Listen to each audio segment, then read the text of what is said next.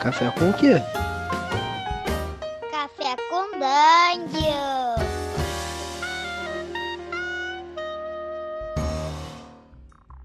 Bom dia, amigos do Regra da Casa. Estamos aqui para mais um Café com Dungeon, na sua manhã com muito RPG. Meu nome é Rafael Balbi e hoje eu estou bebendo um cafezinho com óleo de engrenagens de mecha. Para falar de Mecha War Stories, estou chamando aqui o Guilherme Gontijo para mais uma participação aqui no Café com Dungeon. Bem-vindo de novo, cara. Muito obrigado, Balbi. Bom dia, galera. É, vou confessar que o Balbi roubou a entrada que eu tava pensando. Mas para não ficar sem entrada, eu quero dizer que eu tô tomando um café que foi coado com o sangue dos meus irmãos caídos em batalha. Nossa, pesado, hein? é, cara, você, você, você tá bolando aí esse, esse jogo, o Mecha War Stories, e ele é uma história de guerra, né? É, na, na verdade, é, ele partiu, é, partiu de uma premissa, o Mecha War Stories. É, eu queria fazer algo sobre mechas, mas eu não queria que os mechas fossem é, é, vistos como figuras e símbolos de heroísmo. Queria dar um, um olhar um pouquinho mais, e agora sem nenhum julgamento moral, mas um pouquinho mais adulto é, para dentro do que significa a simbologia da guerra. E aí, por conta disso, eu comecei a pensar, cara, como que seria um, sei lá, um anime de mecha se fosse, sei lá, o Steven Spielberg é, é, dirigindo esse, esse anime e, e sei lá, e, e, e, e, talvez com o John Williams ali fazendo a, a trilha sonora. Caralho. E, sobre que temas que a gente iria abordar, sabe? Será que a gente ia fazer um, um, um anime que fosse focado em algo super ação, ação, ação, ação, ou a gente ia ter momentos muito importantes de ação, é, balanceados com momentos é, muito importantes de dramas de guerra, de, de flashbacks, de momentos ali em volta de uma lata pegando fogo e, e todo mundo contando como era a vida antes da guerra, esse tipo de coisa. Uhum. Um, um certo existencialismo, né? é, faz parte de uma guerra, né? É, uhum. Eu acho engraçado, porque tem aquele meme, né, de, do ataque zumbi, assim, que nos filmes todo mundo chora porque tá tendo ataque zumbi e na vida real todo mundo ia comemorar. todo mundo ia, ataque zumbi, sabe? ia sair caçando uma arma, sei lá, e subindo em cima de um shopping para tirar os zumbis e tudo mais. E eu acho que é, essa, essa segunda visão, ela é divertida pra caramba. Às vezes a gente quer isso, às vezes quer fazer um jogo de guerra pra ser um jogo, não sei, talvez mission based, né? Assim, um jogo baseado em missões para os heróis da guerra e tudo mais. Uhum. E cara, eu... ah, desculpa. Qual o teu qual o teu histórico com mechas assim? Você é um cara que já gostava desse estilo há muito tempo? O que que você, que que te influenciou para chegar nesse estilo, nessa ideia aí? Cara, eu eu adoro mechas. eu adoro mechas. E eu assisto animes de mechas desde, desde sempre, assim, eu acho. Tem alguns que eu me decepciono pra caramba. É... E eu acho que. E tem outros que eu, que eu revisito sempre, assim. Então, o Evangelion, que saiu agora no, no na Netflix, né? Uhum. Tem que curte mais a versão que eles fizeram, aquelas versões mais curtas, que são por, por, por filmes, né? Mas mesmo o anime longo, assim, eu tô vendo tudo de novo. É, eu, eu, gosto pra caramba de Gundam, principalmente o, o primeiro Gundam, pra mim é maravilhoso. É, eu gosto pra caramba de, de Votons também, que é um, é um anime que eu acho que nem veio pro Brasil. Ele tem na Amazon Prime também, eu acho. É, que, puxa, legal pra caramba, tipo, mercenário de guerra, maneiro, maneiro, maneiro, maneiro. Mas aí, ca cada vez mais, a gente vai, a gente vai é, envelhecendo e aí a gente vai querendo ter é, histórias diferentes se passando nos mesmos cenários que a gente curtia antigamente, né? Então eu vejo é, muitos, muitos animes, eles têm temas, é, principalmente animes de mecha, às vezes têm temas muito maniqueístas.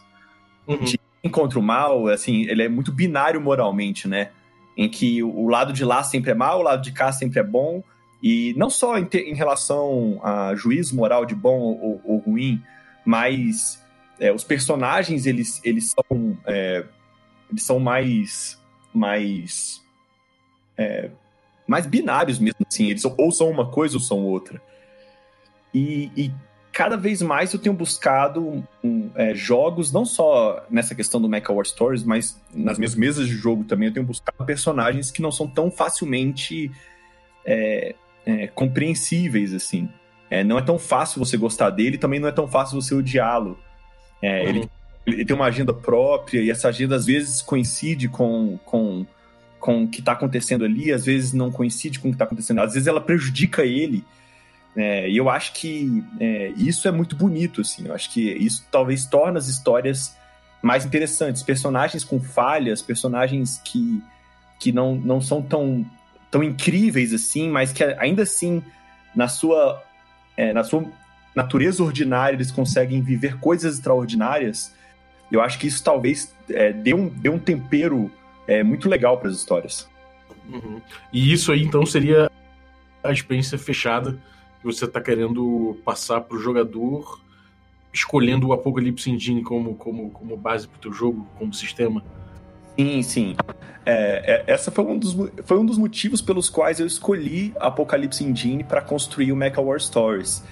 É, eu vou te confessar que eu fiquei com medo no começo, porque muita gente. É, eu, eu, fui dar uma lida, né, sobre. Eu já tinha jogado alguns Apocalypse Engine, mas eu fui dar uma lida sobre pessoas fazendo hacks é, com essa engine e, e, muita gente falando, ó, vai com calma que é, o negócio é complicado. toma, toma um tempo, isso aqui é, é um negócio que é, toma um bom tempo, assim, de, de desenvolvimento. Mas aí eu falei, não, mas vamos nessa, porque tá pedindo pra, pela engine, assim, os movimentos, eu acho que essa, é, é, é essa vibe narrativista, ela, ela dá um, um pouco mais de espaço para para algo quase quase livre assim de, de, interpretativo.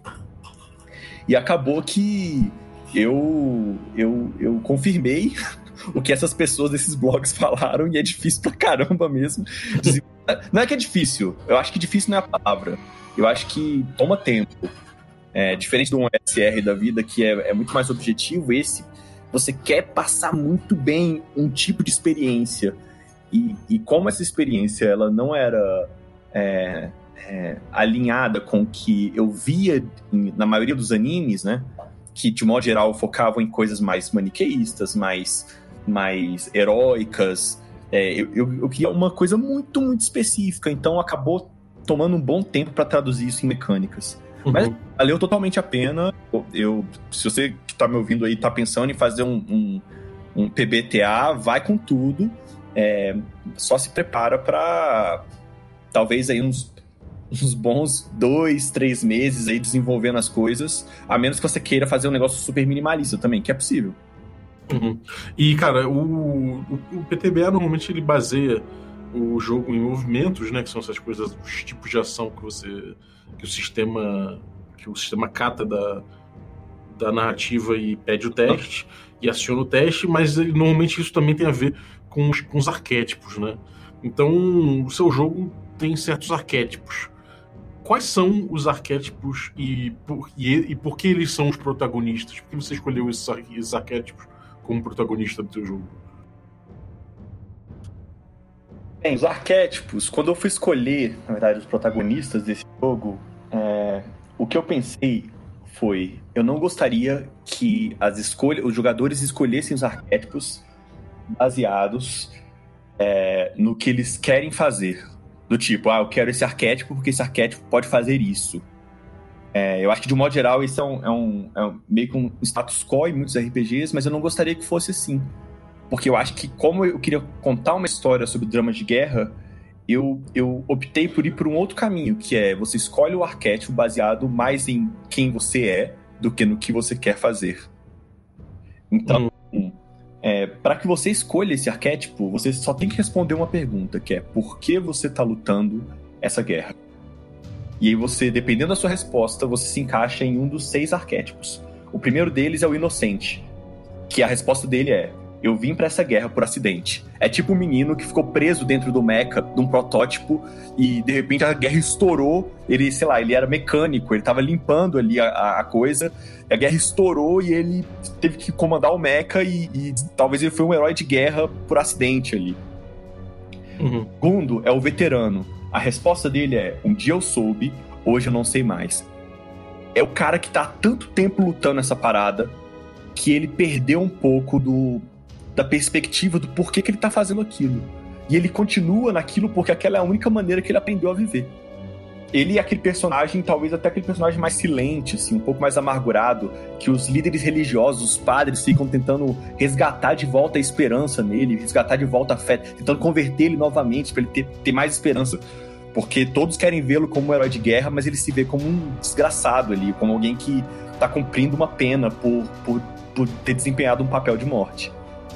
Uhum. É, o terceiro arquétipo é o amargurado, que a resposta dele é: Eu vim para a guerra atrás de vingança. Esse é um, é um favoritinho, assim. vingança é um tema muito legal, né? vingança é um tema muito legal. Sei lá, sua família morreu numa explosão. Ou então, sei lá, o, o, o momento que você sonhou em viver, ele foi estragado é, pelo começo da guerra. Ou então, sei lá, ele tá buscando uma vingança e ele é cego por essa vingança. Ele tem uma agenda muito própria. Uhum. O quarto arquétipo é o ambicioso, que é eu vim para a guerra atrás de glória. Não preciso falar muita coisa sobre isso. É, o quinto é o intelectual. Esse eu gosto também pra caramba. É, que a resposta dele é: a guerra é o melhor lugar para provar a minha teoria. Ele é uma pessoa que tá ali, assim, no limite da sociopatia. É uma pessoa que é, estudou pra caramba e ele vê na guerra um ambiente propício a ele fazer um teste AB para provar ou tentar fazer testes e, e, levar suas teorias adiante. Isso pode ser teorias de. Assim, quando a gente fala é, uma teoria científica, a gente tá falando. Pode ser várias áreas, né? Pode ser tanto numa área estrategista, mesmo ligada à guerra, quando ele pode ser um, sei lá, um sociólogo, um antropólogo, um químico, e, e, e, e, ali na guerra ele fala: esse é o melhor momento. Esse é o melhor momento porque existe uma. Um, um, talvez uma flexibilidade moral em relação ao que eu posso fazer para conduzir esses testes. Uhum. O sexto e último é o idealista. A resposta dele é: eu luto para que o mundo onde eu cresci permaneça bom. Esse cara é o soldado, assim. É o soldado. Esse, quando eu falo esse cara, esse cara ou essa mina também. É, o, é, o, é quase um default, né? É, é o soldado, assim. Ele, ele, ele, tem a cabeça binária. Ele acredita na luta do bem contra o mal, sabe? Uhum. Ele, no maniqueísmo, ele acredita que o outro lado, ele, ele, ele veio para destruir e, e para acabar com a felicidade e que, enfim, é aquela cabeça meio guerra fria, assim mesmo, sabe? De ver, não, os comunistas vão comer as criancinhas, sabe? e, e, ele tem essa cabeça, assim. E, é, e o legal, é, no caso desse arquétipo, é que o mestre, é, dentro do Mecha War Stories, pode explorar é, é, tanto os pontos fortes, o, o, essas respostas dizem tão, tanto respeito aos pontos fortes dos personagens, quanto aos pontos fracos também. Então, não sei, talvez numa missão de, de espionagem a gente pode é, causar um acidente, acontecer um acidente e, e, e, o idealista ele cai ali da nave no momento de saída. E ele cai ali no meio de uma cidade ocupada pelo, pelo lado inimigo. E aí ele acaba tendo que ficar ali por um tempo trabalhando talvez como um espião e ele sei lá se apaixona por uma menina ali ou por, por uma pessoa ali. E, e, a noção dele de certo e errado começam a, a se distorcer e, e, e, ele começa a entrar em uma crise moral ali dentro. Uhum. É, Pô, maneiro. Eu acredito que é, as histórias de guerra, elas. A parte de ação delas é muito legal. Mas eu acho que é uma parte. É, é uma relação de clímax e anticlímax. É, Sim. Não necessariamente a parte de ação ela é o clímax. Às vezes uma parte de drama, de política, de decisões, de espionagem, a parte toda fora do mecha é o clímax, e aí para você relaxar é que vem a parte de ação, onde você pode ser morto ali. É uma série de, de TV da HBO que eu gostei muito, que não era de mecha, mas que era de guerra, que tem essa dinâmica muito marcada, é o Band of Brothers.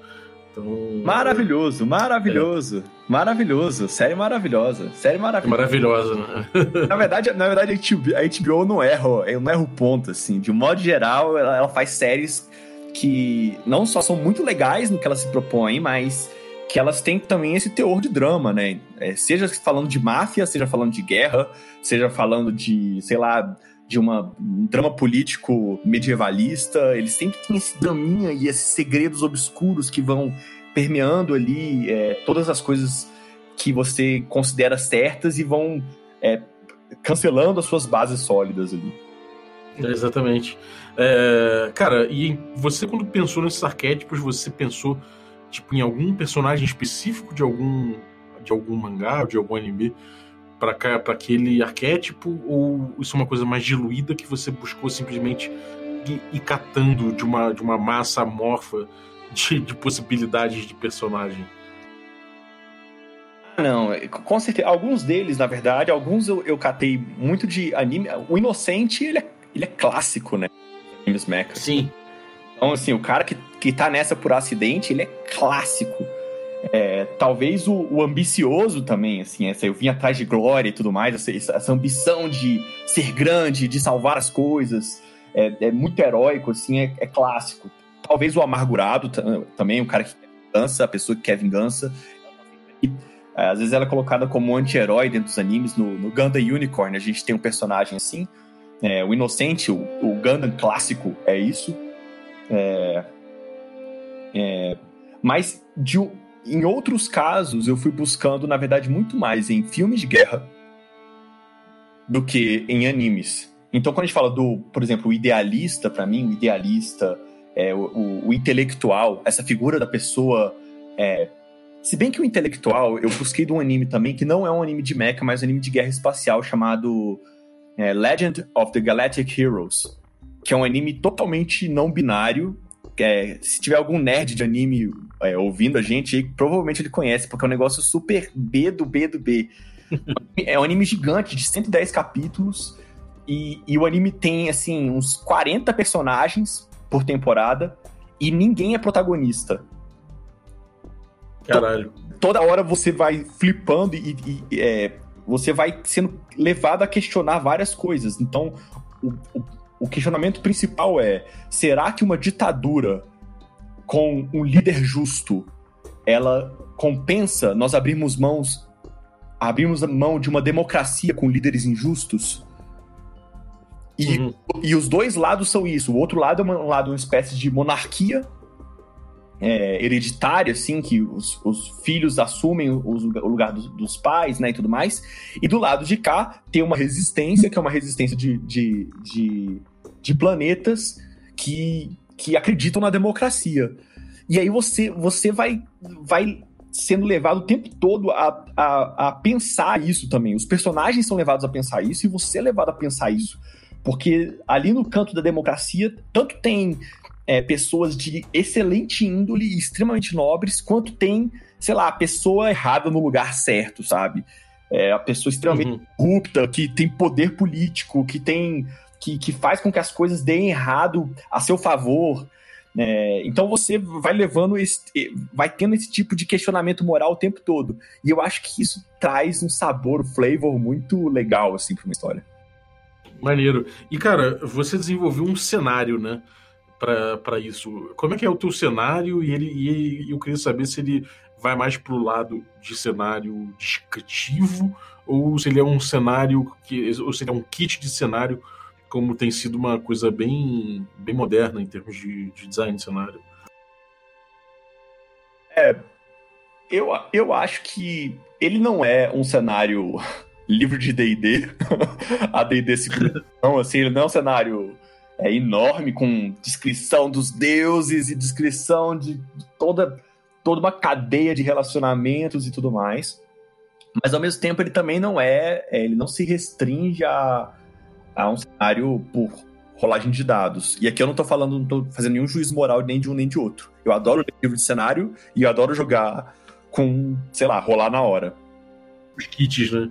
É, mas eu, eu acredito que ele se aproxima muito mais de um, de um toolkit do que de um cenário pronto. A gente é um cenário é, clássico é, de a Terra acabou seus recursos, encontramos um planeta do outro lado da galáxia que, que é um planeta menor do que a Terra, mas que é, pode nos comportar, e duas naves saem da Terra ao mesmo tempo numa corrida espacial para lá.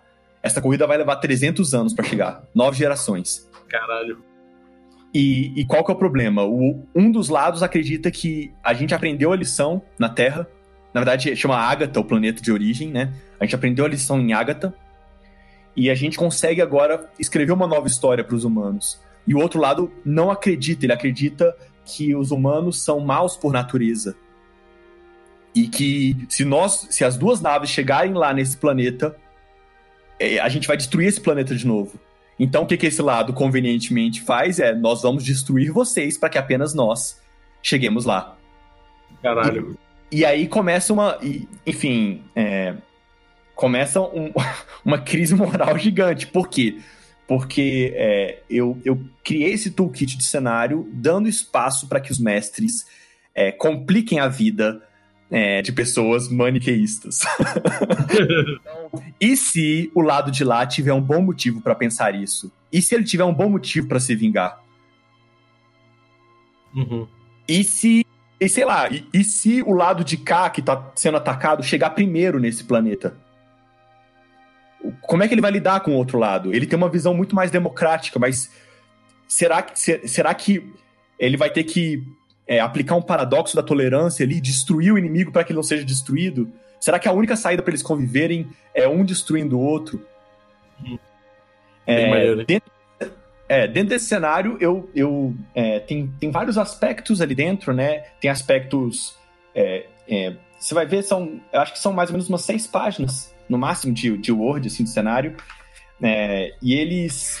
é, a gente tem vários aspectos cobertos aqui, mais ou menos uns dois parágrafos por aspecto. Então a gente tem é, a guerra e o cosmo, né? Como é que faz funciona a coisa, quantas gerações vão acontecer, é, é, entre o certo e o errado, questões morais. Então, por exemplo, um uma das coisas que eu coloquei para complicar a situação é, é, Vou ler aqui. Por operarem na totalidade da sua capacidade, cada nave, né?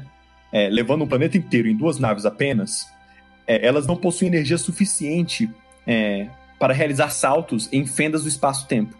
Isso, caso fosse possível, diminuiria a viagem para o tempo de 30 anos, em vez de 300. Mas para ter o feito, mas para, para- mas para tal feito, seria necessário uma redução populacional de 50% de cada nave. Bem E, foda. você- e aí, aí você começa assim, caramba, é uma questão meio Thanos, assim, né? É, talvez tenha grupos internos da nave que acreditam que essa é a solução. Que, que eles gostariam, eles são mais imediatistas. A gente gostaria que os nossos filhos chegassem, tivessem, não morressem nessa nave. Isso não é vida para as pessoas. E aí a gente pode criar aventuras inteiras ali dentro disso. É, dentro, dentro dessa, de- dessa é, desse toolkit, né? Eu criei também uma linha do tempo.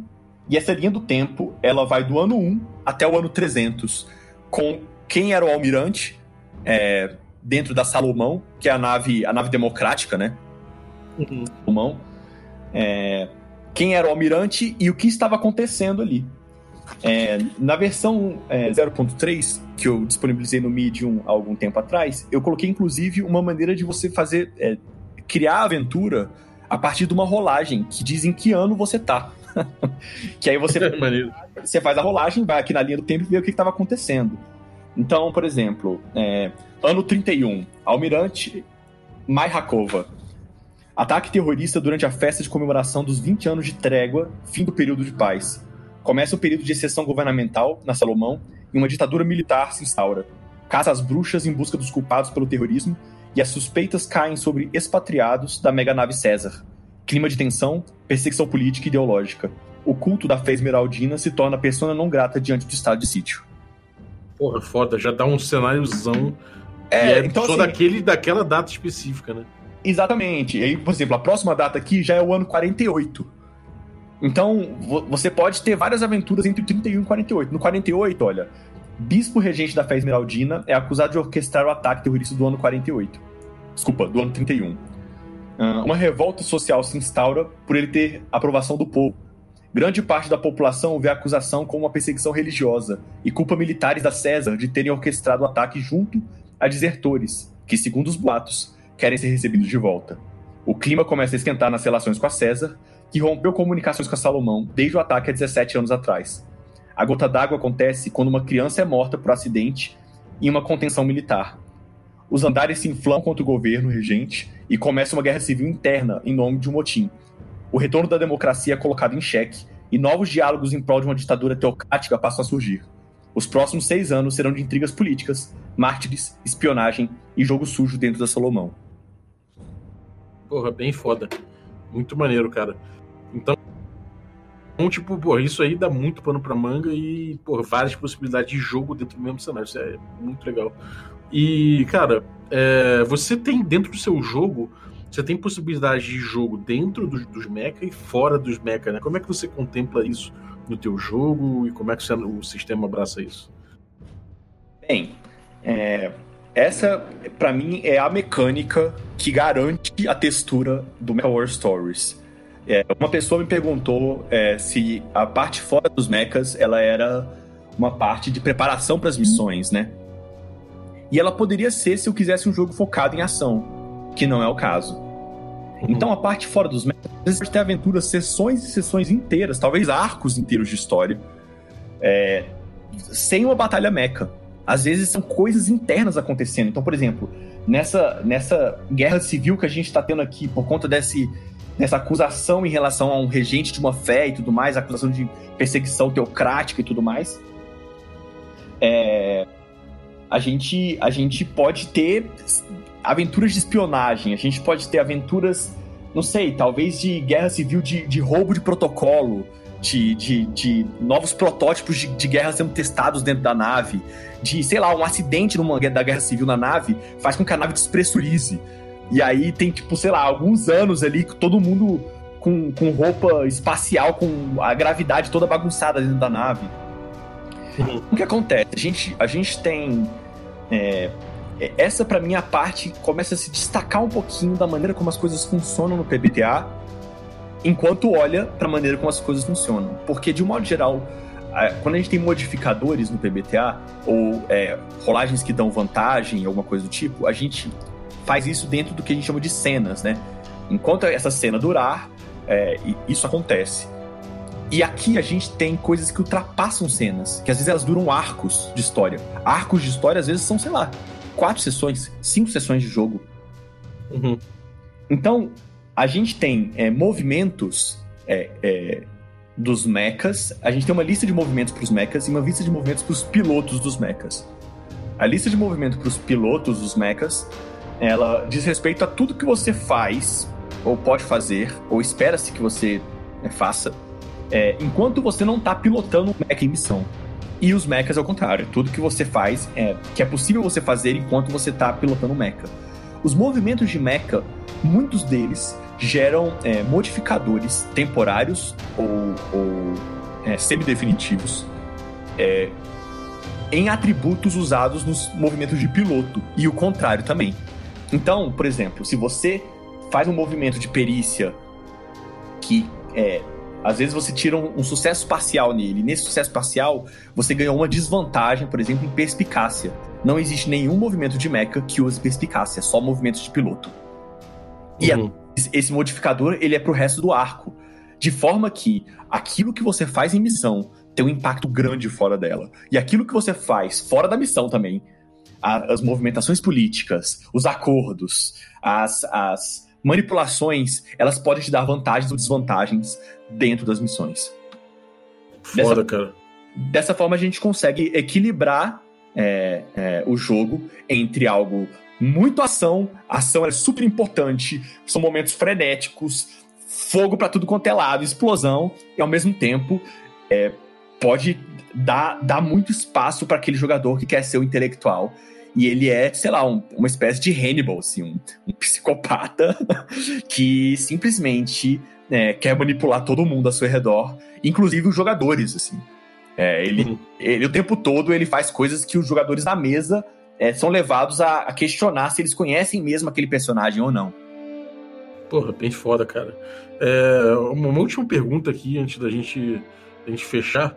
Cara, eu vi que o teu sistema ele tem não só essa, esse esquema do, do Dungeon Worlds, né? De você jogar os dados, somar os atributos pertinentes, eventualmente tem um bônus circunstancial ali que pode ser usado, que pode incidir ou não, e de mais um normalmente. E você adotou também o dado de vantagem e desvantagem, né? Ou seja, você em vez de jogar 2d6, você joga 3 e escolhe dois melhores, né? É, como, é que, como, é que, é, como é que é isso? Isso, isso é um bônus intrínseco? É um, quando acontece esse bônus? E como é que ficou a curva de probabilidade do, do Dungeon World com, esse, com, com essa mecânica? Então, essa na verdade foi. É, eu tô na versão 0.3, na verdade, agora que eu tô rodando todos os playstations. É, e essa foi uma das minhas grandes dúvidas, porque eu não queria colocar é, de início é, tantas, tantos modificadores temporários, porque querendo ou não, a vantagem e desvantagem ela é uma espécie de modificador temporário, né? Dependendo da situação, da circunstância em que você se encontre, é, você rola com vantagem ou com desvantagem. Mas não fazia sentido para mim que ela não existisse. Porque é, em mesa ia ser natural que, sei lá, o meu mecha tá do terceiro andar aqui. aqui e eu tô é, vendo um grupo de mechas, é, um grupo de pilotos fora dos mechas, é, dormindo no andar de baixo. E eles não ouviram a gente se aproximar. Poxa, se você vai fazer uma, um, um assassinato ali a sangue frio, você logicamente tem vantagem ali. Uhum. Então, é, acaba que a, a sua pergunta da probabilidade, como ela ficou? Ficou super bagunçada. ficou super. E é, os playtests justamente para eu validar isso, porque às vezes você vai ter é, é, vantagem por conta da circunstância que você se encontra, mas algo que você fez fora do mecha, ele vai te dar uma espécie de desvantagem, ele vai te dar um, um decréscimo, um ônus ali, de menos um em algo. E às vezes esse algo que você tem, esse ônus de menos um, é justamente o algo que ah, você vai colocar. Maneiro. Em, e a probabilidade em, como é que fica? Em ação ali, com seu movimento, que em tese deveria ser de vantagem. É como se fosse uma errada nula uma certa, assim. então. Vai fazer playtest, né? Cara, eu vou ficar te devendo essa pergunta.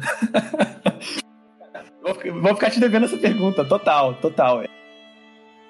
É, eu, eu, eu tenho que ver isso no playtest, Entendi. porque eu, eu ainda não fiz esses cálculos todos, Entendi. justamente porque tem coisa que vai sair na V0.4.